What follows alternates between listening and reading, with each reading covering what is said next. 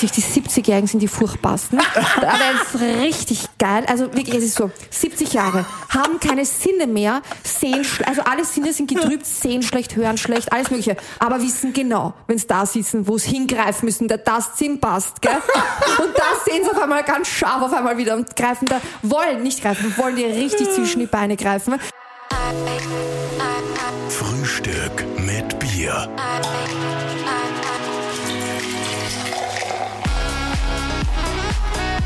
Herzlich willkommen zu einer neuen Ausgabe von Frühstück mit Bier. Ja. Heute sitzen wir hier, äh, sehr stilgerecht würde ich sagen, mit der Chefin der größten Showtanz- und Striptease-Agentur Österreichs. Halleluja. Wir können uns kaum konzentrieren. Wir wissen nicht, wo die Augen sind, oben oder unten, wo wir hinschauen sollen. Sie hat ein sehr aufreizendes Outfit an und macht damit quasi dem Ruf schon mal alle Ehre. Schön, dass du bei uns bist bei Frühstück mit Bier. Stella. Hi, freut mich voll, dass ihr mich eingeladen habt. Stella cool. von Sydney. Ja. Von Sydney, weil Ja. du aus Australien kommst. Weil ich drüben geboren bin, genau. ja. Ich würde sagen, wir stoßen, stoßen mal Ja. an. Wir mit unserem eisgekühlten Heineken, du mit einem Aperol Spritz. Cheers. Cheers. ja.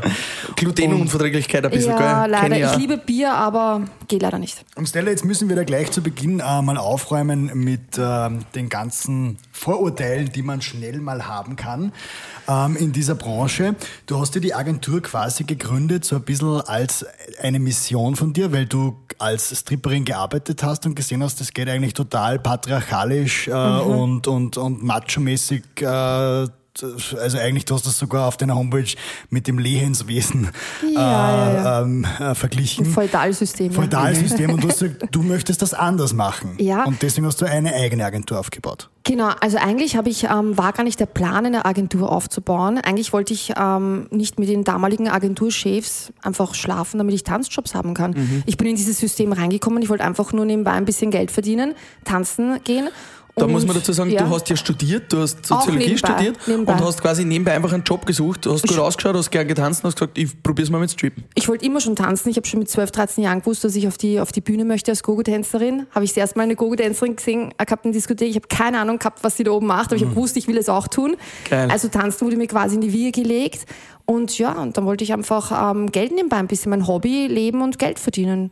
Ja, und dann bin ich in diese Szene gekommen und, ähm, und da habe ich halt mitbekommen, dass da die ganzen alten Agenturchefs ähm, ziemlich ähm, ziemlich ja patriarchalisch gegenüber den Frauen waren, haben sie wirklich sexuell ausgebeutet und es sind wirklich neue Tänzerinnen in die Szene gekommen und die Agenturchefs haben so gemeint gehabt so, na schauen wir mal, ob wir sexuell ausbeuten können. Und ich habe das gehört, also ich bin eigentlich nach 20 Jahren noch immer schockiert darüber, ja. Und ich wollte und dann haben die halt gemerkt gehabt, mit mir geht nichts, also mich kann man nicht sexuell ausbeuten. Ich war immer schon so wie Ro Ronjas Räubertochter, das ging Ja. nicht, gell? Und da habe ich gemerkt, ich krieg dann keine Jobs mehr, als die Agenturchefs das gesehen haben, mit mir geht das nicht ähm, ich kriege keine Jobs mehr, dann haben wir gedacht, okay, mache ich einfach meine eigene Homepage auf, vermarkte nur mich. Und dann waren die, die Kunden immer zufriedener und ja, haben gesehen, ich mache das mit Herz und Hirn. Dann haben sie mich nochmal angerufen, nochmal, dann habe ich eine Tänzerin gebraucht, eine zweite, eine dritte und plötzlich hatte ich eine Agentur. Also sie ist mir quasi in die Schoß gefallen. Es war nie geplant und ich hätte mir auch niemals gedacht, dass ich ähm, dort lande, wo ich jetzt bin, dass ich österreichweit jetzt wirklich, also wenn man tanzen will in Österreich, kommt man eigentlich an mir nicht mehr vorbei. Kommt man nicht vorbei, Das war nicht absolut. geplant. Ja. Und du hast es gesagt mit Herz und Hirn. Ja, und also ja. ich war wirklich beeindruckt. Ich habe deine de Homepage durchgelesen. Du zitierst dort Kant äh, und, und andere Philosophen. Ja. Äh, also das ist da durchaus schon wichtig, eben diese Mission, die ich angesprochen habe. Du möchtest auch dafür sorgen, dass, ähm, dass es auch irgendwie entsexualisiert wird, das Ganze. Beziehungsweise, dass die Tänzerinnen, die du hast, auch fair behandelt werden. Ja. Ja, ja. Ich meine, wir sind alle Menschen und es geht einfach nicht, dass hier irgendeiner, nur weil jemand eine, eine Vorliebe hat für sexy Tanzen, deswegen wie ein, wie ein Ding äh, betrachtet wird und dann ausgebeutet wird. Das ist einfach unter aller Sau. Und jeder Mensch ist einfach gleich viel wert und wurscht, ob sie jetzt halbnackt auf der Bühne tanzt oder nicht.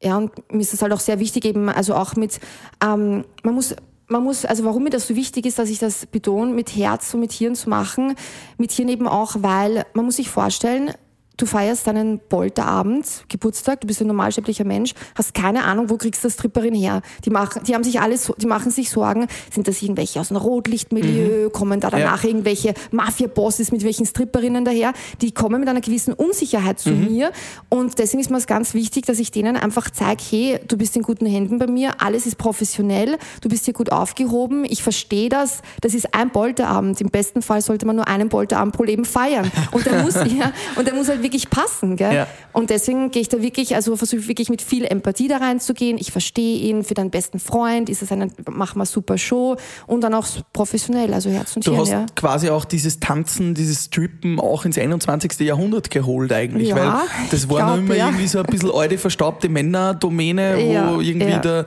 der, ja, es kommt wahrscheinlich trotzdem auch aus dem Rotlicht noch, der, dass die Herren da quasi die Hand auf den Frauen haben, aber du hast das quasi ja, ja ins Greta Thunberg-mäßig ins 21. Jahrhundert geholt und ja, einfach entstaubt. Also ich muss und so ein sagen, Business gemacht. Ja, also ich muss sagen, wir kommen eigentlich aber auch schon vor mir, kommen wir nicht wirklich aus dem Rotlichtmilieu. Das wird den Menschen einfach nur aus den Filmen vermittelt. Mhm. Wenn man, also man kennt aus den Filmen einfach nur Striptease-Bars, wo dort einfach Mädel, Gogo-Tänzerinnen tanzen in Striptease-Bars und die danach auf der Shows bei Männern sitzen und Piccolos verkaufen. Mhm. Das ist so das Bild eines, 0, eines 0815 Menschen, der was halt fernschaut regelmäßig. Mhm. Die Realität ist so, dass wir ähm, Showstripperinnen, die ja eben wirklich eine Show machen. Also ich habe zum Beispiel noch nie in einem Stripclub getanzt, mhm. weil dort ähm, muss man gar nicht, also oft, sie können schon tanzen, aber es ist keine Voraussetzung, in einem Stripclub tanzen zu können. Du sollst einfach nur sexy ausschauen, auf die Bühne gehen, dich kurz präsentieren, mhm. dass die Männer dich sehen und dann gehst du runter Piccolo verkaufen und verdienst mit bei den Getränken. Und wir, Showstripperinnen, die was halt auf Geburtstage, Polterabend sind, Diskotheken und so wirklich auf der Bühne, wir müssen wirklich performen, ja. eine Geschichte überbringen, eine Show, das ist ganz was anderes und wird auch viel besser bezahlt als wie im Stripclub. Also meine Mädels würden nie ins Stripclub gehen, weil da ist die Gage einfach zu gering für sie. Ja. Mhm. Und äh, machen das der Großteil äh, von deinen Mädels sozusagen auch nebenbei, so wie es das du neben dem Studium gemacht hast? Oder ist es ein Fulltime-Job? Ja. Kann es auch ein Fulltime-Job sein?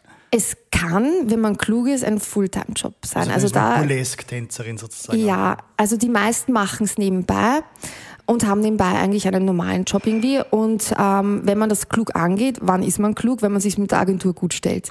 Dann ist, also wenn man, wenn man einfach funktioniert. Mhm. Wenn der Kunde sagt, also Diskothekenchef zum Beispiel, Gogo-Tänzerin soll mit Windeln auf die, auf die Bühne gehen, sagst du ja und Amen. Fuck nochmal, ansonsten kommt wer andere und macht den Job. Also man muss sich wirklich, ähm, es klingt hart, ja, aber äh, das ist einfach Business. Es ist ein Job. es ist ein Job und du musst funktionieren, ja. So es wie der halt Kunde so. überall König ist, ist er auch in Kunde, eurem Business. Genau, genau. Genau, und viele Mädels haben halt irgendwie so eine, ähm, eine Ego-Geschichte und nein, sie wollen unbedingt jetzt die ganz höchsten Schuhe anziehen, weil die sind am schönsten. Sage ich, der Kunde wird nachher, nach der Show sicher nicht äh, zurückdenken und sagen, boah, die Show war so super, die hatte so tolle Schuhe an. Nein, er wird zurückdenken und sagen, sie hat eine gute Show gemacht, die hat mhm. Spaß gehabt, weil Männer schauen überraschend viel ins Gesicht, gell? Ja.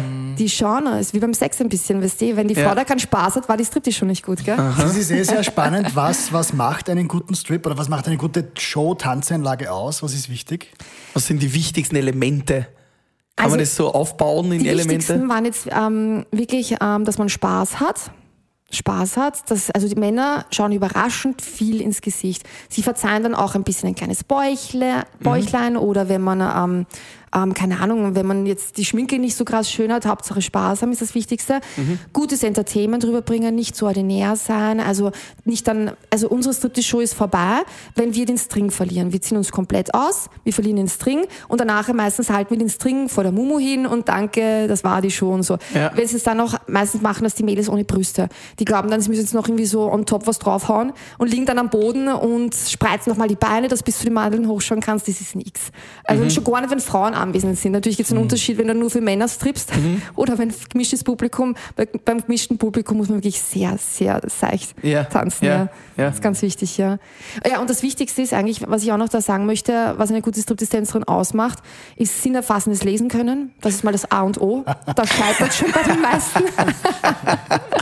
da scheitert es bei den meisten.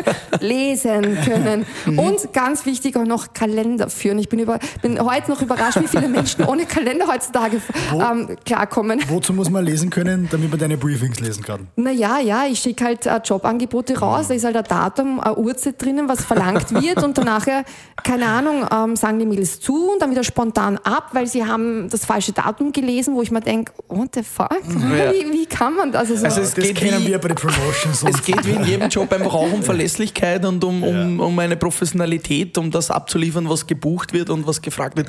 Absolut. Apropos Buchen, was kostet denn so eine normale Striptease-Shows für einen, für einen Polterabend? Was ist da so Standardbudget? Ja, also in Österreich, ähm, je weiter du im Osten bist, ähm, da fangen die Preise eigentlich an. Da sind sie am günstigsten, ähm, weil das eine große Hauptstadt. Da waren mehrere Agenturen, die die Preise einfach ähm, runtergetrieben haben. Da fängt es an, würde ich jetzt mal sagen, ab 180 Euro, eine Striptease-Show, 15 Minuten, circa eine Stunde ist das Mädel vor Ort anwesend. Und je weiter man nach Westen von Österreich geht, umso teurer wird es und dort muss man teilweise echt zwischen 300 bis 500 Euro für eine Striptease-Show. Ja, Was für mich jetzt spannend ist, gehen wir nochmal ein bisschen zum Anfang zurück, wie du begonnen hast. Mhm. Ja. Ähm, was, was sind dir für Argumente da auch von Familie und Freunde entgegengekommen? Da wird doch sicher am Anfang Mama und Papa mal kurz geschluckt haben, wie sie mitbekommen, dass du strippst, oder wie war das? Ja, also ich muss sagen, es wird bis heute totgeschwiegen. Niemand redet drüber. Wir tun das ein bisschen so unter den Familienteppich kehren. sozusagen Unternehmerin, aber Ja, ja, ich habe eine Agentur. Ja. Also es wurde, ich weiß gar nicht, also ob meine Familie so genau weiß, also wirklich genau weiß, was ich mache. Ich weiß es nicht. Ich glaube schon, dass sie es wissen, aber es wird nicht drüber geredet. Aber du bist ja doch auch immer wieder im Fernsehen, du bist in ATV, in Dokus immer wieder zu sehen. Wenn Ja, sie dich doch mal ja, sehen, dann kriegen ja. sie es ja eigentlich mit oder schalten es dann weg, glaubst du? Also meine Mutter hat damals, das stimmt, die hat mich gesehen damals und die hat mich voll supportet. Die danach hat mir ganz stolz erzählt, sie hat in einem Pensionistenhaus jetzt die Visitenkarten verteilt. Ich denke mir so, okay, ob dort so jetzt die richtige, mein richtiges Klientel ist, gell? kann ja schon sein. Ne? Ja, aber mein Vater, glaube ich, der schaut sich das nicht an. Ja, und der Rest der Familie. Und also wird dann eher totgeschwiegen, wenn sie mal was gesehen haben. Und deshalb, weil du eigentlich in ein katholisches, äh, in eine Klosterschule gegangen bist, äh, Ja. ja, wurde ja, das dadurch e- extra ausgelöst, diese Freude am Tanzen? Oder was, du hast du eine Idee? Ja, das ist, also ich führe einfach ähm, heute noch immer ein Doppelleben, damals auch schon. Also mich haben in der Tat, ähm, ich bin von Nonnen großerzogen worden und ich habe da, glaube ich, auch die, diese, die Werte mitgenommen, dieses wirklich mit Herz und mit Kinder wirklich ordentlich ranzugehen. Also es war, waren sehr gute Erinnerungen. Und nebenbei hatte ich aber immer schon dieses Wilde in mir. Also ich habe auch damals, ähm, ich, seit meinem, ich glaube, achten Lebensjahr durch meine Träume analysieren. Ich habe immer von wilden Tiere geträumt, ähm, die ich ähm, an, einer Zü an einer Leine halt halte, die halt eskalieren wollen äh, und so. Und das heißt eigentlich in der Traumdeutung auch, dass ich hemmungslos veranlagt bin, aber es zügeln kann. Und als Kind habe ich mir gedacht gehabt damals, was, was heißt hemmungslos veranlagt? Ich wusste es nicht, heute weiß ich es. Ja, ja. Heute ist es klar, was los ist mit mir. Aber das ist ja eigentlich total stark, dass du dich sicher gegen viele Vorurteile und gegen viele Meinungen, du hast das gemacht, was dir Spaß macht einfach. Ja, absolut, immer. Es war mir immer wirklich, ähm, muss ich echt so hart sagen, scheißegal, was der Nachbar über mich denkt. Immer schon. Weil es So war muss es dir auch sein in dem Job, oder? Muss es auch, ja, ja, absolut. Weil ich habe ich hab damals schon mitbekommen gehabt, bevor ich ähm, getanzt habe, ich war immer schon sehr groß, sehr schlank, ich hatte immer ein relativ gutes Auto, gute Wohnung und, es, und da habe ich noch nicht einmal getanzt gehabt und meine Nachbarn haben da schon über mich geredet gehabt, woher ich das Geld habe und haben mir da schon die wildesten Dinge unterstellt und dann habe ich mir eh gedacht gehabt, es ist scheißegal, was ich jetzt nicht arbeite, sie reden so und so dumm. Da gibt es ja einen, einen Spruch, gell, ähm, ähm, äh, Gott weiß alles, aber der Nachbar weiß mehr und es wird immer so sein. Ja, lass die Leute reden, haben die Ärzte schon gesungen, oder? Ja, und im. Gegenteil, heute denke ich mir auch eher, dass ich nutze das aus. Also früher habe ich mich wirklich gekränkt zwischen 20 und 30, warum ich so schubladisiert werde, warum alle irgendwie Mhm. mich so falsch einordnen und so. Und heute denke ich mir, ja Mann, ordnet mich alle falsch ein, geil. Das ist, Richtig gut. Da, da stellt sich mir natürlich auch wieder die Frage, ähm, was wir vorher schon kurz angesprochen haben, auch die Grenze zum Rotlicht, Ja, die da ja. natürlich bei vielen Menschen im Kopf ist. Also gerade Leute, Ja. die im, in, nicht äh, im Internet so viel lesen und sich das genau anschauen und schauen, du hast eine reine Agentur, für die kommt halt der Strip doch auch immer irgendwie aus dem Rotlicht, oder? Ja, das, ja. Ist diese Verbindung noch immer da? Kann man die bei vielen Menschen schon trennen? Oder, oder sagst eigentlich wirst immer nur in diese Rotlichtecke gedrängt? Ja, also ich muss sagen, ähm, die Kunden, was auf mich zukommen, ähm, das sind sehr, sag ich mal, Durchschnitt bis gut gebildete Leute und die lesen sich meistens meine Homepage durch und wissen dann eigentlich, wie der Hase schon läuft. Aber im Großen und Ganzen finde ich schon noch, dass ähm, Stripperinnen doch mit sehr viel Vorurteilen zu kämpfen haben und dass die breite Masse eigentlich schon ähm, eher glaubt, das ist Rotlicht oder was mir eigentlich immer auch unterstellt wird, du hast sicher fünf Freunde, fünf Männer gleichzeitig und so. Schön, schön wär's, gell? so wär. ja. Ah, gutes Thema. Ja. Männer und Liebe, wie lässt du das verbinden mit dem Job als Stripperin? Also Geht das? Ja, ähm, schwierig. Mhm. Definitiv schwierig, weil Männer ähm, ja, einfach die meisten doch, also sind halt Männer, ist halt in ihrer mhm. Biologie, dass sie ein bisschen besitzergreifend halt sind. Und, ähm, du analysierst das sehr schön, ja, das ist halt in ihrer Biologie. In ihrer, ja, man kann sie nicht vorwerfen, das ist auch, hat ja auch sehr gute Vorteile, dass ein Mann besitzergreifend ist. So sich auch, liegt auch in der Biologie, dass er einfach die Frau beschützen möchte und er kann nicht zehn gleichzeitig beschützen. Also, mhm. ja, also, und, und haben da schon Probleme. Ja, damit, die meisten halt. Und wenn einer nicht damit Probleme hat, dann mache ich mir gleich Sorgen von Anfang an.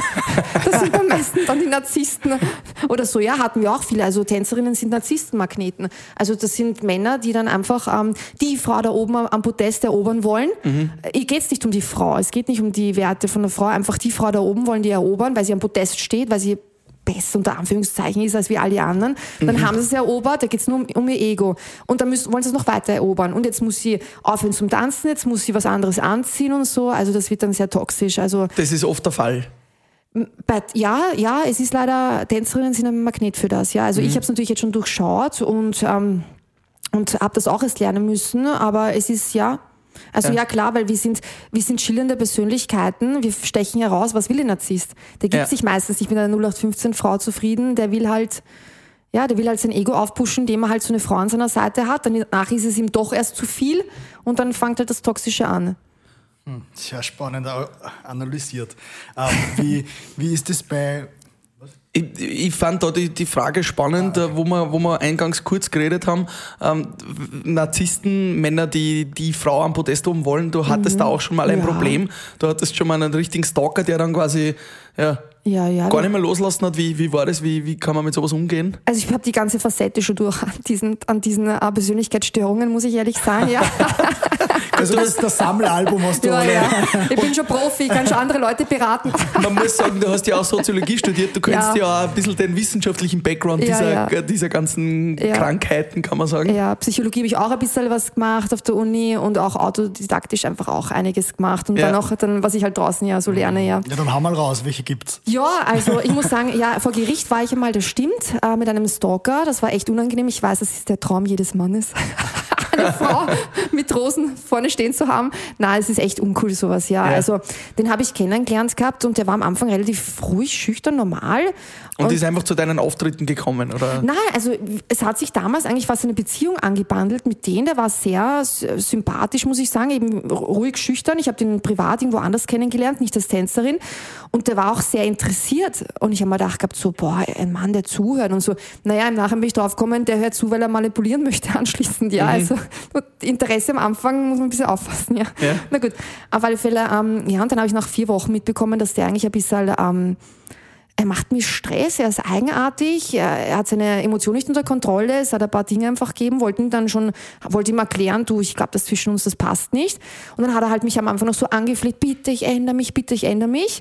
Und dann gedacht, na gut, okay, machen wir halt einfach mit ihm weiter, der bemüht sich so sehr, vielleicht ist er ein guter Typ. Naja, und dieses anfängliche, bitte, ich ändere mich, ist dann wirklich ähm, knallharter Druck geworden und schwer eskaliert ähm, Polizei angerufen gehabt und vor allem bis mal die, bis mal die Hemmschwelle übergehst, mhm. dass die Polizei, dass, dass der aus der Wohnung endlich geht. Er wollte dann nicht mehr gehen und er ist stundenlang vor meiner Tür gestanden. Und dann ist einmal die Polizei gekommen, was jetzt super unangenehm ist bei den Nachbarinnen. Ja, klar. Weißt du, jetzt, du willst nicht so einen Stress zu Hause haben. Polizei ist gekommen, hat glaubt, das ist eine Beziehungsgeschichte, hat ihn weggeschickt, zwei Minuten später ist wieder vor der Tür gestanden. Da habe ich gemerkt, ich werde den Typ, den Typ nicht los, nicht mal die Polizei. Und das hat sich dann nachher wirklich vier Monate lang gezogen. Der war auch aggressiv und der war wirklich unangenehm. Und da hast du ja auch Angst, äh, das Haus zu verlassen, ja, oder? Der ist, mir, der ist mir auf der Straße, der hat mich abgepasst, wo es nur gegangen ist. Der hat, äh, ist mir äh, mit dem Auto hat mich abgepasst, ähm, mir hinterhergefahren. Ich habe einen Garten gegenüber einem Sportplatz, der ist über einen Garten drüber gekreuzt und hat geschaut, was ich im Wohnzimmer mache. Und mal kann man das nicht einsehen. Also der hat nichts ausgelassen, war wirklich schlimm, ja. Das war echt unangenehm. Und dann erst bin ich ihn losgeworden, ich war dann ganz verzweifelt über die Interventionsstelle. Bin ich dann zu einer, zu einer Frauenstelle gegangen, als Interventionsstelle in Wien. Und die haben halt genau gewusst, was jetzt zu tun ist bei einem Stalker. Weil Stalking-Gesetz gibt es erst seit 2005 in Österreich.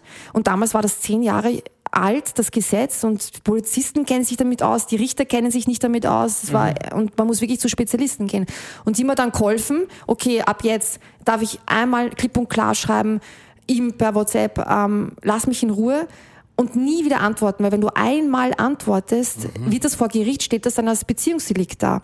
Und du darfst nie wieder irgendetwas antworten. Gell? Und, ähm, und das haben wir dann sechs Wochen durchgespielt. Der hat täglich mich bombardiert. Der hat nicht aufgehört zum Schreiben. Ich habe alles dokumentiert, wie er vor der Tür gestanden ist, stundenlang mir hinterhergefahren ist und so. Und ähm, ja, und dann sind wir vor Gericht gegangen. Dann hat er sich Gott sei Dank eine, ein Jahr einstweilige Verfügung mir nicht nähern dürfen. Waren wir auch vom Strafgericht. Waren Und das wir hat dann auch funktioniert? Ja, ja, Wie wird das formuliert? Er darf sich nicht mehr als 50 Meter nähern oder wie, wie wird sowas? Ja, also wir haben halt wirklich die Standorte beschrieben. Er hat zu mir nach Hause nicht kommen dürfen. Ich glaube, mir nicht nähern dürfen. Ich glaube, auf, ich glaube eh 20, 30 Meter oder 50, ich weiß es nicht genau. Dann, dann auf, ist jetzt doch schon ein paar Jährchen her. Dann hat er auf die Uni nicht kommen dürfen, weil auf der Uni einen Veranstaltungssaal zu finden ist echt schwierig auf der Hauptuni. Der hat dort alles gefunden. Der hat mich auch dort abgepasst. Bin aus der Vorlesung raus. Und ja, und dann habe ich, ähm, ja, also das wurden solche Orte halt eben festgelegt. Und das Witzige ist, mein witzige Treuge eigentlich, ähm, nachdem fast das Jahr um war, hat er dann auch, ähm, hat in der Szene dann äh, bei meinen Freunden auch geredet, ja, jetzt ist das Jahr um, jetzt geht's erst richtig los. Und ich wieder, wieder zum Zivilgericht, wieder einstweilige Verfügung, wieder ein Jahr verlängert. Also war, hat er mal zwei Jahre nicht nähern dürfen. Und, ähm, und dann hatte ich Glück, in der Zwischenzeit hat er ein anderes Opfer gefunden. Und das Treuge ist, seitdem, das ist sieben Jahre circa her, melden sich regelmäßig von dem die Ex-Freundinnen, weil er machte überall dasselbe Muster. Er ist überall gleichgestellt. Das hat ja nichts mit mir zu tun. Es war, es ist sein Problem, dass er da auf mich umgestülpt hat, ja. Und er tut jetzt alle Mädels, die er hat, mit mir vergleichen. Er redet heute noch wie ein Besessener von mir. Und, ähm, und die ganzen Mädels kommen dann zu mir her und, und fragen mich, hey, was kann ich tun? Wie komme ich aus der Nummer raus? Und es ist halt für mich gefährlich, auch da zu antworten, Ja. weil ich will nicht wieder mit reingezogen werden. Gell? Also bis heute leider noch anscheinend brodelt da was im Hintergrund noch ein bisschen. Und ich hoffe, der Haberer kommt nie zu mir, weil ich, dann werde ich richtig böse. Ja. Red mal ein bisschen über dich Ja. als, als Unternehmerin. Ja. Du bist ja eine richtige Businessfrau. Ähm, musstest dich auch mal durchsetzen. Wie hast du, wie hast du das geschafft, äh, zu beginnen gegen diese ganzen alten Männer, die alten weißen Männer in den Agenturen? Wie hast du dich da behauptet als, als junges Mädchen? Also ich muss sagen, ich habe immer schon, glaube ich, eine gewisse Autorität ausgestrahlt und diese patriarchalischen Männer, ähm, also Macht sucht ja Untergebene. Man kann jemanden dominieren, wenn der sich nicht unter und wenn der nicht sich freiwillig unterwirft. Und ich habe mich nie freiwillig unterworfen gehabt und das haben die schon gespürt. Ähm, man spürt es gegenüber, wie der auftretet und so. Und ich muss ganz ehrlich sagen, ich habe jetzt nie wirklich eine Strategie gehabt, die auszuspielen oder irgendwie so. Ähm, ich habe einfach, ähm, ganz ehrlich, mich, ich habe einfach, ich wollte mit diesen ganzen Leuten nichts zu tun haben. Ich habe einfach nur mich auf mich konzentriert, habe die beste Version meines Selbst einfach gelebt. Also wirklich auf mich konzentriert, viele Stunden an meiner Homepage gearbeitet, an dem ganzen System. Und ich weiß halt von den anderen, dass die anderen Agenturen einfach äh, währenddessen ich mich auf mich konzentriert habe, mein Business aufgebaut habe, dass die halt ähm, zu Hause gesessen sind, über mich geschimpft haben und so, Stella, das rote Tuch, die nimmt uns alle Jobs weg, die ist so böse. Die haben zu Hause Karten gespielt und haben sich über mich beschwert, wie böse ich bin. Ja, Dabei ähm, sollten die, hätten die auch einfach äh, mich ausblenden sollen, einfach nur Gas in ihrem Bereich geben sollen, dann geht das schon. Also ich würde sagen, einfach das Geheimnis war einfach nur auf sich selber fokussieren, geh deinen Weg, blend die links und rechts aus. Ich meine, natürlich Konkurrenz äh, ähm, belebt den Markt und so, ja. Aber wenn man dem zu viel Aufmerksamkeit schenkt, dann bringt das nichts. Und da hast du mit dieser Ausstrahlung und mit diesem Anziehen auch dann deine Tänzerinnen auch angezogen, deine jungen Talente. Wo bekommt man den Striptease-Tänzer her? Da gibt es ja wahrscheinlich keinen Markt dafür, oder? Ja, also ja, ja, stimmt. Wir haben viel zu wenige Stripperinnen. Also falls jemand zuhört, das werden möchte, soll er bitte kommen. Ja, wir haben viel zu wenige. Karl. Auch Männer suchen wir, ja. Wie gesagt, ich bin eher curvy Karl.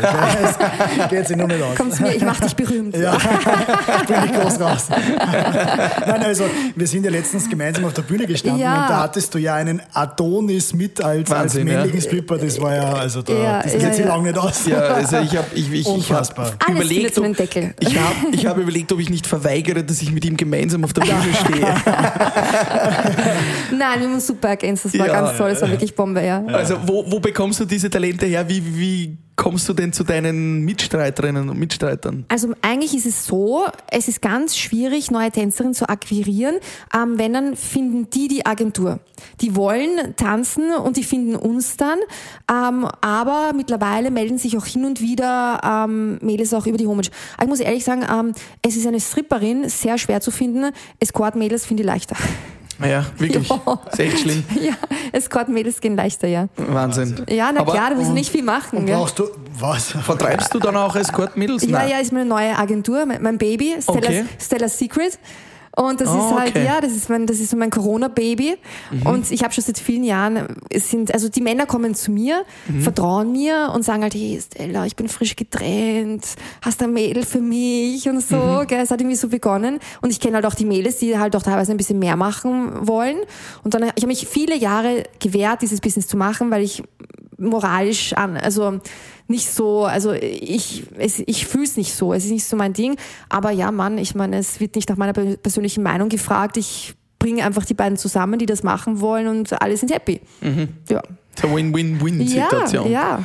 Ja. Und ähm, wie ist so das Verhältnis? Brauchst du da wesentlich mehr Frauen, mehr Stripperinnen als Stripper oder wird das auch immer gefragter, männliche Stripper? Ja, total, weil die heiraten ja auch, was sie Polterabend und so, die Frauen, die heiraten auch und das sind PS sogar die Ärgsten. Die sind viel, schlimm, viel schlimmer als die Männer. Echt? Ja, ja, ja, ja, schon Ja. ein paar arge Sachen erlebt, ja voll. Was, was passiert ein, einem denn so als Stripper? Was sind denn so gängige Geschichten, die eigentlich eine rote Linie darstellen? Oder, was meinst du jetzt mit diesen Sachen? ja, was passiert denn da so? Also äh, wenn ich jetzt auf das eingehe, was die Damen so teilweise am Polterabend machen, also Ja. da habe ich schon so arge Geschichten gehört, dass, ähm, also wirklich wahre Geschichten, ja, ähm, dass sie ähm, die Braut, also die Braut, die da mit dem Strip was hat, dass die da angeblich ähm, ihm einen, den Stripper einen geblasen hat in der Limousine als, und die heiratet, ja, das ist ihr Polterabend und so. Nachher ist daraus eine Affäre entstanden und dann ist die auf ihrer eigenen Hochzeit gesessen und hat so geschrieben, hat den Stripper geschrieben, urlangweilig und so. Ja, ja, ja, ja. Und die, und die, Alter. ja, ja, das Alter. sind wirklich die Ärgsten. Das sind wirklich, die Frauen sind die Ärgsten. Ja, also, wenn ich, also ich muss sagen, wenn ich höre, sie will Stripperin werden, bin ich beruhigt. Wenn ich höre, sie ist Lehrerin, what the fuck, dann war, ich schon, gell? Da muss man aufpassen. Wir wollen bei den Pädagogen. Äh, Nicht alle, aber das, die sagen, hm, Okay. ja, ja, schon einiges erlebt mit denen. Äh, Spannend. Sehr spannend.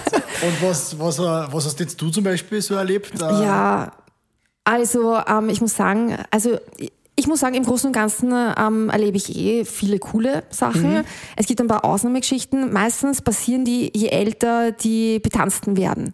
Das heißt, es ist so, ich erkläre das mal. Mit 18, also wenn du für einen 18-Jährigen strippst, ja, ähm, der zittert, der ist komplett aufgeregt. Der traut ja. sich gar nichts Der machen. traut sich nichts, der ist wirklich um, die muss wirklich, die muss eigentlich mental beruhigen während der Show, ja. Ich muss wirklich, immer so, so, so hinflüstern, so, alles ist okay, es passiert nichts und so. Die zittern komplett. Wirklich, aber sichtbar zittern und die ganze Familie schaut, also ganz arm sind die, gell. Und ich hab die mir so leid, gell. Oh, die Armen, gell. Kriegst nur ein, leichter, ein, ein leichtes Motorboot von mir, keine Ahnung. Was ist das Motorboot? Ja, das ist dann so, wenn sie brav sind, dann gibt's ein bisschen so, äh, ich nenne es immer den Nahkampf. Okay. Alles klar. Aber es geht Ja, auch in die andere Richtung. Das heißt, es gibt auch. Dann weiter mit Schlimm. 18. Ja, naja, und dann sind wir so, die 30-Jährigen sind schon cool, die haben schon ein paar nackte Frauen gesehen, im Normalfall, so manche Nerds hier. Aber im Normalfall, die haben schon ein paar Mädels gesehen, ähm, die sind, ähm, sind schon cooler und so. Die muss man auch noch beruhigen, weil die doch, ist auch, es ist letztendlich für jeden eine Ausnahmesituation, wenn man Ja. dort so am Sessel sitzt, das ist klar, ja. Aber die sind schon de- wesentlich cooler. Mit 40 sind sie ein bisschen eingeschlafen, scheint mir. So ein bisschen so, ähm, nicht jeder, aber im Großen und Ganzen so ein bisschen so zart drauf, vielleicht schon, vielleicht so Midlife Crisis, Spannend, keine voll Ahnung. geil. Und dann geht's erst richtig los, ab 50. Echt? 60, die 70-Jährigen sind die furchtbarsten. Wäre es richtig geil. Also wirklich, es ist so, 70 Jahre, haben keine Sinne mehr, sehen, also alle Sinne sind getrübt, sehen schlecht, hören schlecht, alles mögliche. Aber wissen genau, wenn sie da sitzen, wo sie hingreifen müssen, der Tastsinn passt, gell? Und da sehen sie auf einmal ganz scharf auf einmal wieder und greifen da, wollen nicht greifen, wollen dir richtig zwischen die Beine greifen. Natürlich hupfst, wir wissen das natürlich, wir beobachten die ganze Zeit die Hände, gell? Hupfen gleich einen Schritt zurück, dann nehme ich die Peitschen in die Hand und sag so, Bursche, reiß dich zusammen, gell? Also, und das, das ist denen wurscht, die denken sich, pff, letzte Chance haben wir Nehmen wir das, gell? Sensationell. Und die sind auch teilweise so respektlos auch. Da liegst du am Boden, bemühst dich, ja, für den Haberer. Und er sagt so, ähm, alles schon gesehen, alles, also respektlos. Also ja, teilweise sind die wirklich schlimm. Die 70er, wie man, haben wir Angst, wenn ich höre einen 70er. Und einmal hatte ich sogar einen 80er. Gibt es einen Aufschlag, der 70er-Aufschlag? Sollte ich eigentlich, wenn ja voll siehst, bin so gut möglich, die werde jetzt draufhauen voll. Ja, voll. Und einmal war ich auf einen 80er und der war wirklich sehr zerbrechlich schon, der Mann. Das war richtig cool, äh, Krankenschwester-Show. Und, ihm- und dann war dann die, ja, da komme ich dann mit dem Rollstuhl so eine, Familienfest, die Kinder schauen alle zu, super. Richtige Familienstück, ganz toll ist das, gell? Echt? Und dann habe ich eh gesagt, ähm, zu der Tochter, die uns das gebucht hat, äh, passt das eh und so, ja, ja, der schaut sich immer heimlich die ganzen Haxen an und so, die, Wahnsinn. Pornofilme. Na gut, und dann war der der Ärgste, weil nach der Show gehe ich immer zu den Leuten hin, zu den Betanzten, stoß mal an, dein Geburtstag, alles gut und so. Sitzt seine Frau daneben, auch 80 Jahre, hat total applaudiert, super, der hat das total gefallen. Ich will ein Kompliment machen gell, und sag dann zum Mann so vor ihr, ja, sie haben aber eine tolle Frau, die ist, aber, die ist wirklich sympathisch und die ist voller Selbstvertrauen und ganz, ganz super, also ganz eine liebe Frau haben sie. Er schaut sie an, oben ist unten und sagt, ja, aber schon alt, schon alt ist, gell, vor ihr. Und ich denke mal, hey, Typ, du bist selber. Und das ist ja, also, ja, man lernt irgendwie alles Also, kennen. man, du, du erlebst eigentlich schon einen ziemlich abwechslungsreichen Job. Du Ja. erlebst nie dasselbe und das ist eigentlich Ja. schon witzig, ja, naja, oder? ich erlebe schon teilweise immer dasselbe. Und zwar mit den Fragen, die nach dem Striptease gestellt werden Mhm. von den meisten Männern. Es sind immer die drei selben Fragen. Die sind Boah, spannend, ja. Wie alt bist du? Sind die Titten echt und hast du einen Freund? immer, immer, immer diese drei. Erklärt mir ihr beide bitte, warum wär's? sind Warum? die Titten echt? Äh, pff, äh, schauen echt aus, oder? Was sie schauen gut aus, oder? Das heißt, äh, Schönheits-OPs bzw. Eingriffe, weil dieses Business ist ja auch ein Beauty-Business, das gehört auch irgendwie dazu, oder? Ja, ja, ich muss sagen, ähm, manche übertreiben es auch, aber wir sind auf der Bühne, wir müssen das ganze Jahr über fit sein, schlank sein, gutes Aussehen gehört bei uns dazu, ja. Ist das dann nicht auch, äh, also so eine Striptease-Show, ich habe ja nur gehört davon, Okay, schade, müssen wir ändern. ähm, ist das nicht auch äh, Sport? Ist das nicht auch extrem anstrengend, sich da jeden Tag so zu bewegen und ja, Ja, so, auf alle Fälle. Also wenn du bei einer Striptease-Show bist, Viertelstunde, das ist eine kleine Cardio-Einheit. Also du bewegst dich, du schwitzt nachher. Wenn du Gogo tanzen gehst, gehst am Abend viermal 20 Minuten raus tanzen. Zwar, zwar kurze Pausen, aber das ist Cardio. Das ist schon anstrengend, ja. Also ich empfehle schon, ja, jeder, jeder Tänzer, die auf die Bühne gehen möchte, nebenbei Sport zu machen. Was ist denn jetzt bei Stripperinnen und Strippern gefragt? Was ist so die größte Nachfrage bei Kunden? Groß, blond, schlank, so wie ja, du es bist? Ja, ist, blond, blond, Blond? und Titten. Wobei ich aber eine Tänzerin bei mir habe, ähm, die ist braunhaarig, die schaut aber auch sehr porno aus. Sagen wir so, die wird auch sehr gern gebucht. Ich sehe halt zwei Trends bei den Männern. Mhm. Ähm, entweder Porno, solche Frauen, die sie nie heiraten würden, so die wollen wir am Polteramt haben, ja, Mhm. ähm, richtig auf Porno oder sehr natürlich. Es sind die beiden. Und ich muss sagen, der, der Natür das Natürliche, das der Wunsch, der wird immer größer von den Männern. und der ist wahrscheinlich schwieriger zu bekommen, oder? Nein, haben wir auch. Habt haben wir auch in der Szene, ja. Also wir haben, ich habe auch, also man kann sagen, also wäre schön, wenn alle so auf Porno ausschauen. Ma, nein, manche, also wir haben wirklich beides, 50-50. Ich würde sogar sagen, ein Drittel schaut sehr auf Porno aus und zwei Drittel natürlich, muss ich sagen. Wobei die sind auch sehr geschminkt und dann natürlich verstehe ich, ah, nicht so aufgespritzte Lippen, nicht so große Brüste.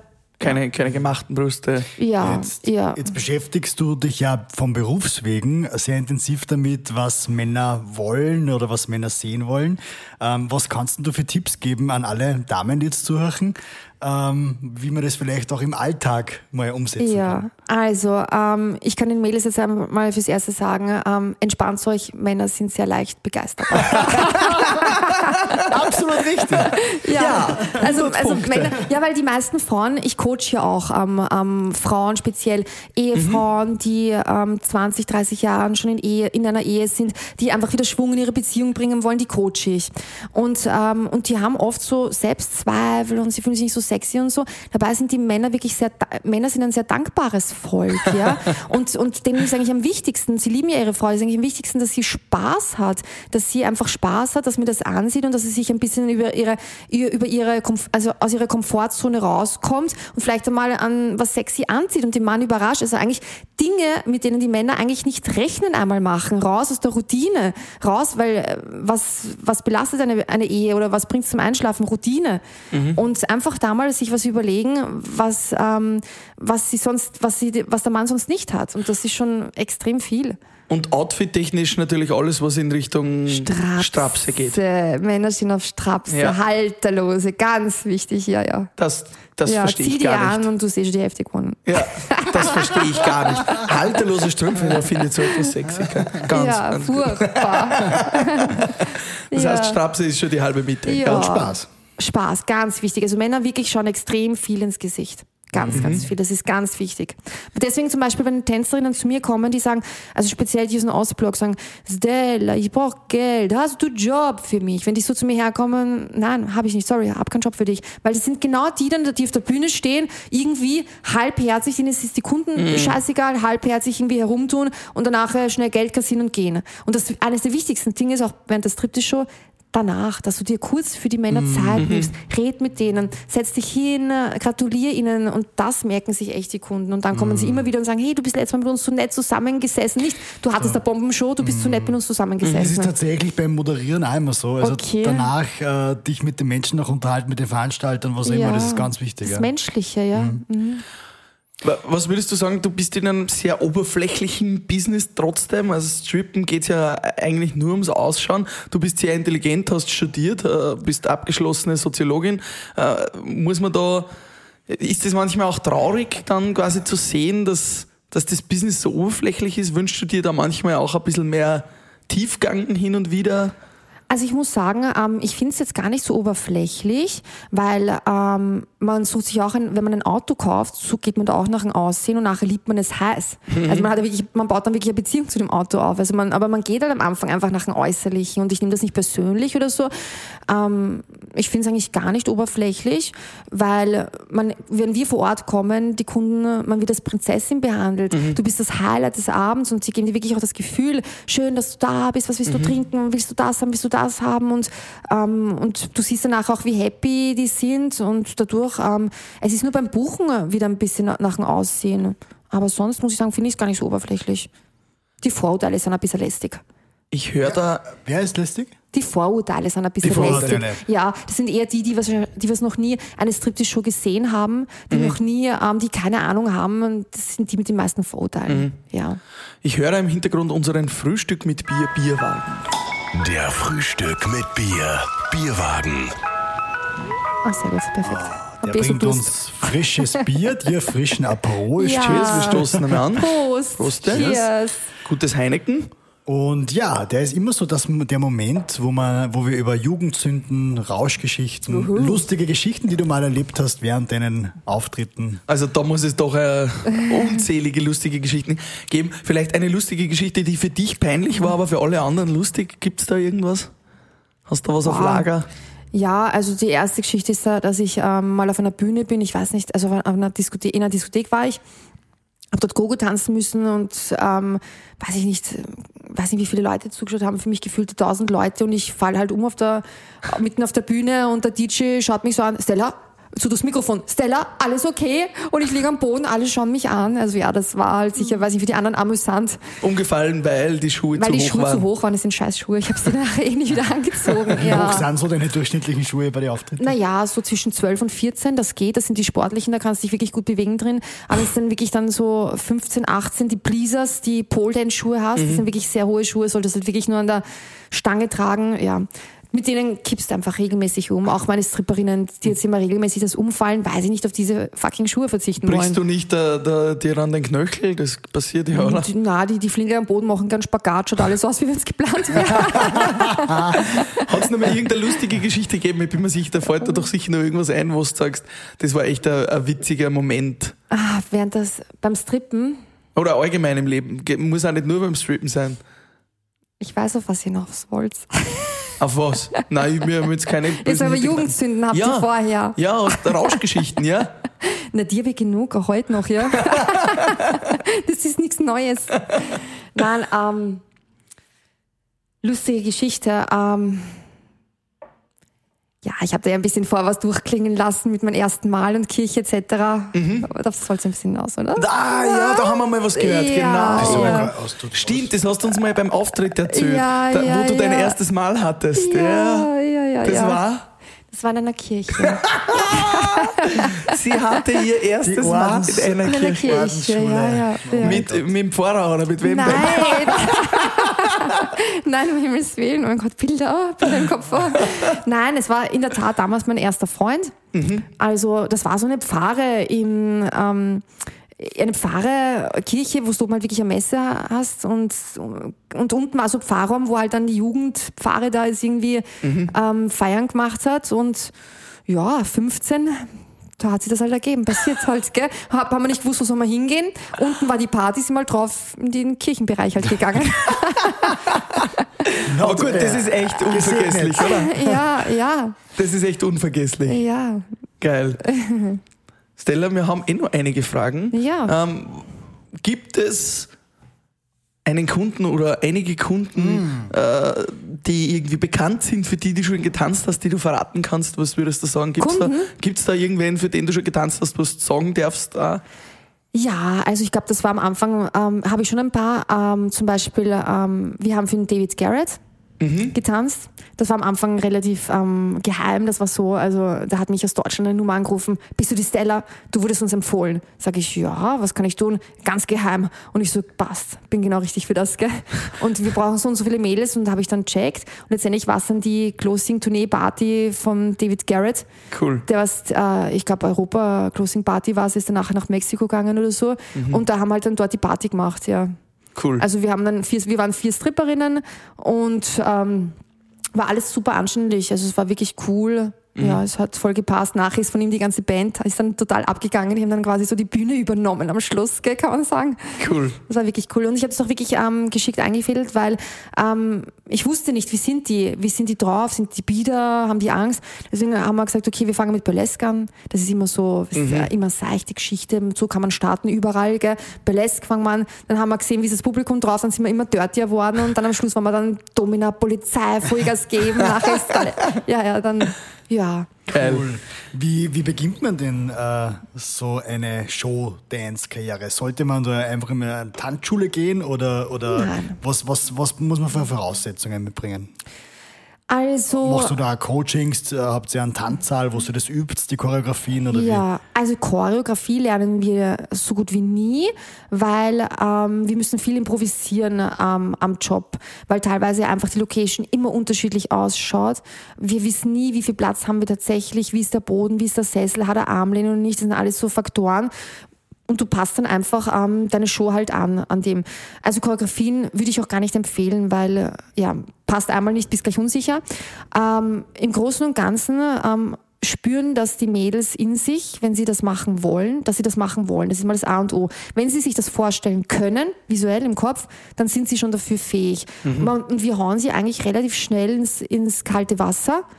Und ähm, ja, wir stoßen sie da rein und Die schauen sich mal ein, zwei Shows an von einer geübten Tänzerin und machen es dann einfach gleich mal Früher nach. nicht einmal das. Früher nicht einmal das. Also mittlerweile bin ich so freundlich und habe für die Mädels wirklich einen Online-Kurs zusammengestellt und supporte sie auch wirklich äh, alle ihre Fragen, auf die versuche ich einzugehen. Früher, als ich begonnen, war es wirklich so, ähm, ich habe als Gogo-Tänzerin begonnen, die zieht sich ja nicht aus, die tanzt in Diskotheken und mich hat dann eine Agentur angerufen gehabt, ja, wir brauchen jetzt eine Stripper. Ich mir so, ähm, was? Pff, ich bin, weiß nicht, ob ich dazu fähig bin, ob ich mich vor Männern ausziehen kann. Und früher war das schon so, du hast ohne Erfahrung, wurdest du einfach, geh hin und mach die Striptease-Show. Und natürlich, das Geld hat gereizt, Viertelstunde.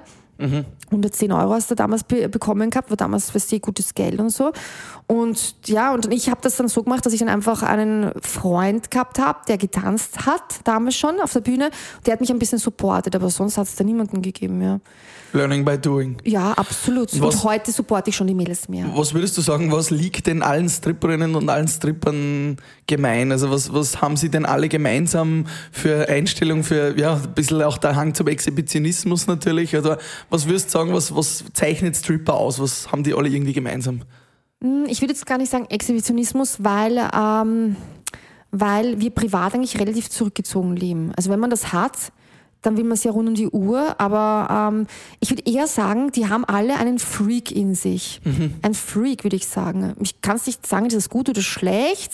Ich weiß nicht, aber sie meinen, oft ist es so, was ich bei den Mädels mitbekomme, dass sie teilweise ähm, in der Kindheit grenzüberschreitende ähm, Erlebnisse hatten.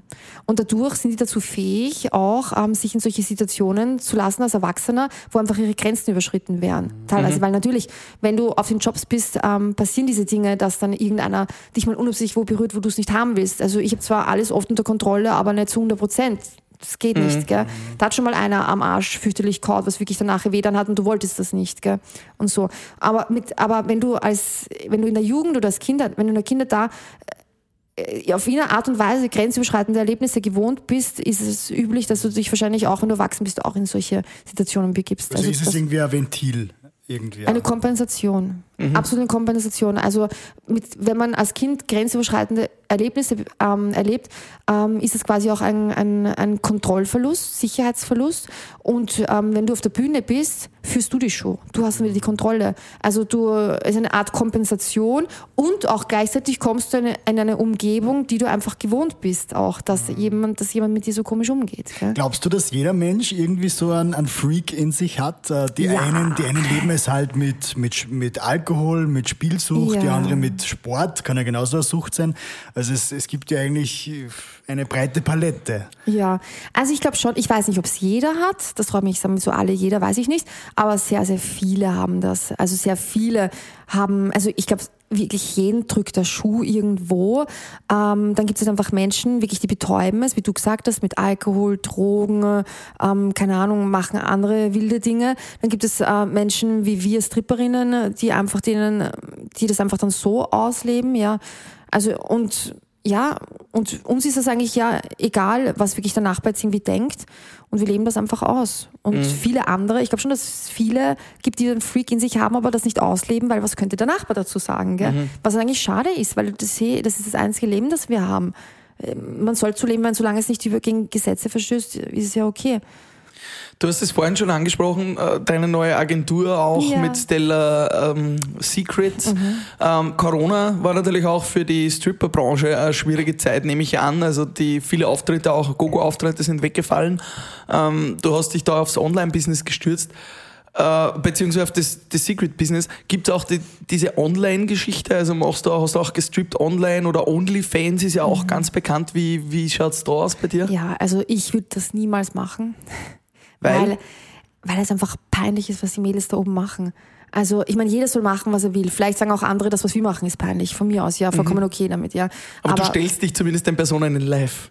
Ja, Oder? Das erstens ist was das. Ich meine, ein Webcam-Girl ist ganz was anderes als wie eine echte Striptease-Show. Als Webcam-Girl stehst du vor der Kamera, du irgendwie den Körper hin und her bewegen, ja. Als wenn du wirklich eine Striptease-Show machst, das ist ganz eine andere Qualität, ganz ein anderes Selbstvertrauen, ganz ein anderes Entertainment, was du da machst, ja. Und äh, Webcam, das sind Webcam-Girls, die müssen auch nicht strippen können, gar nichts. Da ist nur das Ziel, nackt sehen, irgendwelchen Männern, die dir gegenüber sich, äh, sich selbst befriedigen und einfach nur perverses Dirty Talk sprechen. Das ist also damit will ich überhaupt nichts zu tun haben. Und generell finde ich es einfach auch nicht klug von den Mädels, die auf OnlyFans sind, dieses dieses 20% off, 30% off, off, off, off, alles günstig, billig. Ich meine, hey Mann, da geht es um unseren eigenen Körper. Ich würde, also ich habe zum Beispiel bei meiner Agentur noch nie so einen Rabatt rausgehauen. Hey, du kriegst eine super Profi Striptease-Show für 30% off. Das ist Discount. Das ist ja, wir haben was mit Qualität zu tun. Ich würde auch den Mädels auch raten bei OnlyFans, weil da kann man sicher auch fette Kohle verdienen, keine Frage. Aber bitte macht's das.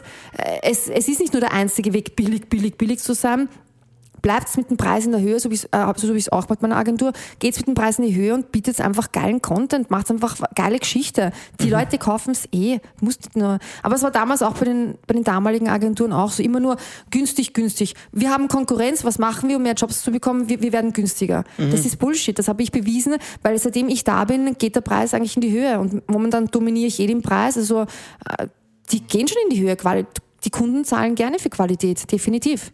Wie viele, wie viele Aufträge hast du da so im, im, im Jahr, in der Woche? Weil es wird ja hauptsächlich immer Freitag, Samstag sein wahrscheinlich, oder? Ja, ja, genau. Also ich bin momentan extrem, ähm, ähm, also extrem viele Anfragen kommen rein.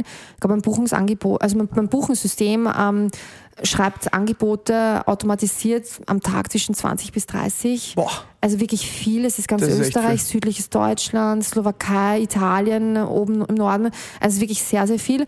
Und ja, ich habe jedes Wochenende wirklich viele Mails im Einsatz. Mhm. Also es ist momentan ein bisschen für mich gar nicht überschaubar, weil ich gerade noch so, ähm, jetzt ist kurz nach Corona, die ganzen Leute kommen raus, sie rechnen jetzt nicht mit einem Lockdown mehr, sie buchen gerade wie die Verrückten und, Ja. und ich ich bin einfach nur in einem Trott drinnen und versuche dem äh, gerecht zu werden. Ja. Also dass ich mal gar nicht, dass ich nicht mal Zeit habe, mir die Zahlen anzuschauen, aber es wächst jährlich. Es Wir- geht wieder. das auch gerade im Eventgeschäft extrem. Ja. Genau, die Leute wollen raus. Ähm, was, was hast du da noch für, für Tipps, weil du sagst, äh, die Homepage ist natürlich sehr wichtig, Mhm. äh, investierst du auch in Google Ads? ähm, Instagram, Social Media. und, und auch diese automatisierte Beantwortung, würdest du das Ja. empfehlen? Also Ja, sicher. Also alles, ich meine, wir leben 2022, man sollte alles digitalisieren, automatisieren, so gut es geht.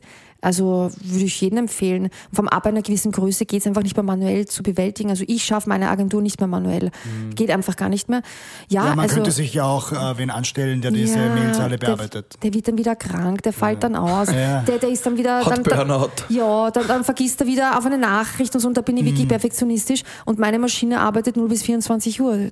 Ein Kunde meldet sich, innerhalb von fünf Minuten ist das Angebot erstellt. Das wird dir niemals ein Angestellter. Also ich, ich bin ein riesen Fan von der Technik, habe auch sehr viel Geld in das Ganze investiert und ähm, bin aber auch, muss ich sagen, die, die Einzige, weil ich einfach sehr nachhaltig denke, weil die meisten, also ich investiere Geld, allein schon damals, wie ich für meine Homepage, also ich habe immer schon viel Geld in die ganze Technik investiert und da haben mich damals die anderen Agenturen schon ausgedacht gehabt, ja, die Stella ist so blöd, investiert 3000 Euro in ihre Homepage, wie blöd ist sie? Ich meine, nein, das ist, äh, in, also habe einen viel besseren Auftritt, Internetauftritt dadurch, ähm, akquiriere viel mehr Kunden, die ist viel besser gerankt.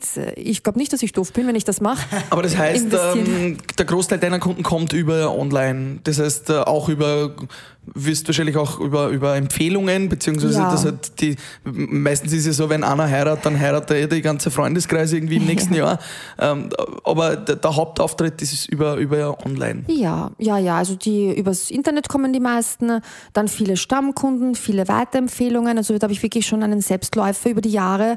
Ähm, Stammkunden buchen auch regelmäßig Stripperinnen, das sind dann Diskotheken und Co. Ja. Aber gibt es auch so Privatpersonen, Ja. die sich einfach einmal im Monat eine Stripperin gönnen? Oder? Ach so, das, nein, das ist zu teuer. Das ist zu teuer. Das ist zu teuer. Na, Okay. Mhm. ja, weil wir sind ziemlich hochpreisig und dann, und, also, dann erfahren die, dass nicht und dass sie nicht einmal die Stripperin eigentlich angreifen dürfen, weil ich meine, sehe klar, keiner kriegt einen Freibrief von Anfang Mhm. an. Natürlich, wir werden, lass uns da abfummeln, das sicher nicht. Gell? Wir entscheiden schon während der Show. Wir sind keine Kinder von Traurigkeit.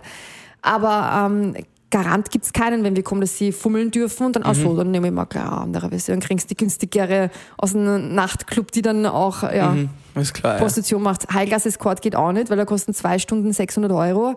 Das wollen sie auch nicht. Also Mhm. das gibt's wesentlich günstiger in, äh, hier in Österreich und so. Aber viele Männer zahlen trotzdem mehr, weil die wollen halt nicht dieses klassische, diese Prostitution haben. Die wollen halt wirklich ein High-Class-Escort-Mädel, diese Models von Instagram, Ja, die sie haben, oder die Studentinnen von nebenan, die es nie machen wollen und dafür zahlen die dann auch, ja. ja. Aber wir haben selten nochmal, Entschuldigung, wir haben selten so, ähm, dass jemand alleine bucht. Das ist eine komplette Ausnahme. Okay. Ja. Die Studentin nebenan, äh, was würdest du sagen, wenn deine Tochter oder dein Sohn jetzt mit 18 sich entscheidet, dass er Stripper wird oder dass sie strippen will? Würden sie niemals machen. Weil, Weil ich ähm, sie ganz anders erzogen habe. Also ich habe zwei Kinder. ah, du hast zwei ich Kinder? habe zwei okay. Kinder. Ja. Mein Sohn wird jetzt 21 jetzt, der ist schon groß. Meine Tochter auch, die ist jetzt 18, macht gerade Matura, sie ist sehr brav. Das sind beide sehr brave Kinder. Und die haben das alles mit dem Striptease-Leben überhaupt nicht mitbekommen. Ich habe ein komplettes Doppelleben geführt. Ich habe nie das Wort Striptease zu Hause erwähnt. Also für die ist das komplett etwas äh, anderes halt. Gell? Und, mein, und dadurch würden die es nie werden. Also ich hatte eine Stripperin bei mir in der Szene, die hat für ihre Tochter ungeniert ihr Striptease-Leben äh, gelebt und die Tochter wollte wirklich, die hat im Kindergarten gesagt, wenn sie groß ist, wird sie Striptease, äh, Stripperin werden. Mhm. Wo ich mir denke, what the fuck? Ich meine, es ist ja, es ist ja etwas außerhalb der Norm. Ja. Es ist und, und ich, Und wenn du dann so außer Haus gehst, wie du heute außer Haus gegangen bist, es ist doch normal. wir müssen noch ein Foto machen. Wir, wir machen ja ein Foto, wir brauchen natürlich eh dann ein Podcast-Foto, das könnt ihr euch anschauen. Dass ich normal au- anzogen bin. Na, normal, ja. Aber das äh, hinterfragen deine Kinder quasi nicht, wenn die Mom im, im Netz äh, auf, auf die Straße Also, geht. also so sehen sie mich selten. Mhm. Und ich glaube, also ja, so sehen sie mich eigentlich selten und Nein, sie fragen da nicht nach. Sie stellen sich die Frage, dass sie sehen mich ja als Mutter, die sagt, geh die Zähne putzen, mach dieses, jenes. Die, die sind wahrscheinlich froh, dass ich einfach aus der Haus gehe und dass sie ihre Ruhe haben. Ich bin ganz normale Mutter, ja. ja. Aber du hast in dem Sinne nicht gelogen, sondern du hast ja. es ihnen einfach nicht erzählt. Oder? Genau, ich habe sie nicht erzählt, genau, genau. Aber sie wissen grundsätzlich mit 18 und 21 ja, schon, dass du strippst, oder? Ich, ich gehe davon aus. Ja, klar. Ich gehe davon aus. Also ja, sie werden es wahrscheinlich, also logisch, sie werden es wissen, aber es ist kein Gesprächsthema zu Hause. Und damals, ähm, als sie um die zehn Jahre alt waren, hatte ich einen Freund, auch so eine Art Narzisstentyp eben, gell? zwei Jahre war ich mit ihm zusammen und der wollte, dass ich aufhöre zum Tanzen klar, weißt du, ähm, mhm. zuerst erobern und danach äh, zieh das nicht mehr an, hör auf zum Tanzen, immer mehr. Gell? Und meine Kinder haben das damals mit 10, 12 Jahren mitbekommen, dass er möchte, dass ich aufhöre, dass die Mama soll aufhören zum Tanzen. Meine Kinder sind zu mir hergekommen und haben gesagt so, Mama, nein, das ist dein Job, du verdienst damit Geld, warum aufhören? Und so. Und ähm, also da habe ich auch, also da habe ich auch gesehen, wie sehen die das? Die sehen das mhm. als komplett normalen Job. Mhm. Und ich bin eigentlich immer zu Hause gewesen und es hat nur zwei Dinge in meinem Leben gegeben, die Kinder und die Arbeit. Es hat keine Freunde gegeben, gar nichts. Also habe da wirklich einen guten Spagat gemacht. Also die haben nicht darunter gelitten. Mhm. Für die war ich halt die Mama, die doofe, gell? Wie immer. Ja. Ja, nein, und heute habe ich auch eine sehr gute Beziehung zu ihnen. Und sie sind überraschend normal, für das, was man sagt, von einer Stripperin erzogen worden. Ja, cool. Sie sind überraschend cool. normal. Ja, cool. ja. Liebe Stella, zum Abschluss kommend ja. hätte ich gerne nur ein äh, ein Tipp von dir für junge Frauen oder, oder generell Frauen, die sich selbstständig machen wollen? Wie, äh, was würdest du sagen, was ist wichtig, um sich äh, ja, vielleicht auch in einer männerdominierten Branche durchsetzen zu können? Kommt zu mir. Coaching. nein, nein, nein, ich, ähm, ich habe nur selbstständige Tänzerinnen. Ja. Kommt mhm, zu mir, klar. ich habe ein gutes System aufgebaut. Nein, ich meine jetzt generell für Unternehmerinnen. Wie ich, also, wie ich mir am besten Konkurrenz jetzt pflanze, oder was? Nein, nicht, nicht, nur im Bereich Stripping. Nicht im Bereich Stripping, generell sondern Frauen, generell. Verstehst du, ja. ja. Ähm, naja, also ich sehe halt oft bei den Frauen, dass sie einfach leider ähm, viele falsche Glaubenssätze in sich haben. So, so Dinge so, ähm, das kannst du ja eh nicht, ähm, ähm, lass es lieber oder, oder Mädchen sind besser in Deutsch als in Mathematik. Das sind so klassische Glaubenssätze und das macht sie einfach klein. Sie, sie halten sich selber klein und einfach aus ihrer Komfortzone rauszukommen, nicht an das zu glauben, was ihnen erzählt worden ist, sondern sie können jederzeit ähm, das Leben neu ordnen und es gibt keine Grenzen. Und auch wenn zum Beispiel niemand aus der Familie studiert hat, ähm, du kannst jederzeit, wir leben Gott sei Dank in einem Leben, wo wir jederzeit mit allem beginnen können. Es ist nie zu spät spät. Wir können mit 20, 30, 40, wir können alles machen. Wenn ich heute jetzt, wenn ich jetzt entscheide, morgen Astronaut zu werden, werde ich Astronaut. Ganz einfach. Und niemand kann mich daran stoppen. Und dieses Mindsetting ähm, würde ich den Mädels auch empfehlen. Einfach Sehr nicht an das cool. zu glauben, ja. Sehr schöne und bewegende Worte von dir, Stella. Am Schluss haben wir immer noch einen kurzen Word-Rap, einen Bier-Rap.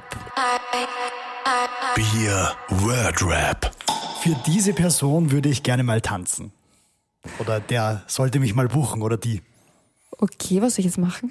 Was? Na, Na kurze Antworten, kurze, Antwort. kurze Fragen, Achso, kurze Entschuldige, nur Antworten. Sorry. Okay, ja, ja. nur kurze Antworten. Ah, nochmal, sag's nochmal. Für diese Person würde ich gerne mal tanzen oder der, der wäre mein absoluter Lieblingskunde. Keanu Reeves. Keanu Reeves. Oh, ja, die würde ich sogar heiraten, tanzen. Alles, ja. Ähm, mein erster Strip war. Org, ich hatte einen Blackout. Ich kann mich an nichts mehr erinnern. Okay. Mhm. ja. Spannend. Ja. Mein äh, Geld ist für mich wichtig, aber niemals alles. Mhm. Beste Musik zum Tanzen? Ich stehe auf Dutz Dutz. Ich stehe auf ähm, House, Techno, Elektro. Cool. Und abschließend fragen wir immer noch, mit wem tot oder lebendig hättest du gern mal ein Frühstück mit Bier? Mit euch beiden? Das hatte ich gerade. Ja, genau. Gibt's nur wenn? Noch jemanden? Gibt's ein Idol oder so, wo du sagst, mit dem würde ich gerne mal einen, einen Aperol trinken? Oder ein Heineken? Elon Musk. Elon Musk, okay. Ja, ja. Mhm. ja sehr visionär. Stella, wir geben den Aufruf nochmal an unsere Zuhörerinnen und Zuhörer. Wer strippen möchte, meldet euch bei Agentur Stella. Und wer mal für einen Junggesellenabschied oder für eine Party oder für was auch immer eine Stripperin braucht, der möge sich auch bei dir melden. Sehr gerne. Vielen Dank. Vielen Dank. Danke, Stella. Dankeschön. Ciao. Tschüssi. Frühstück mit Bier.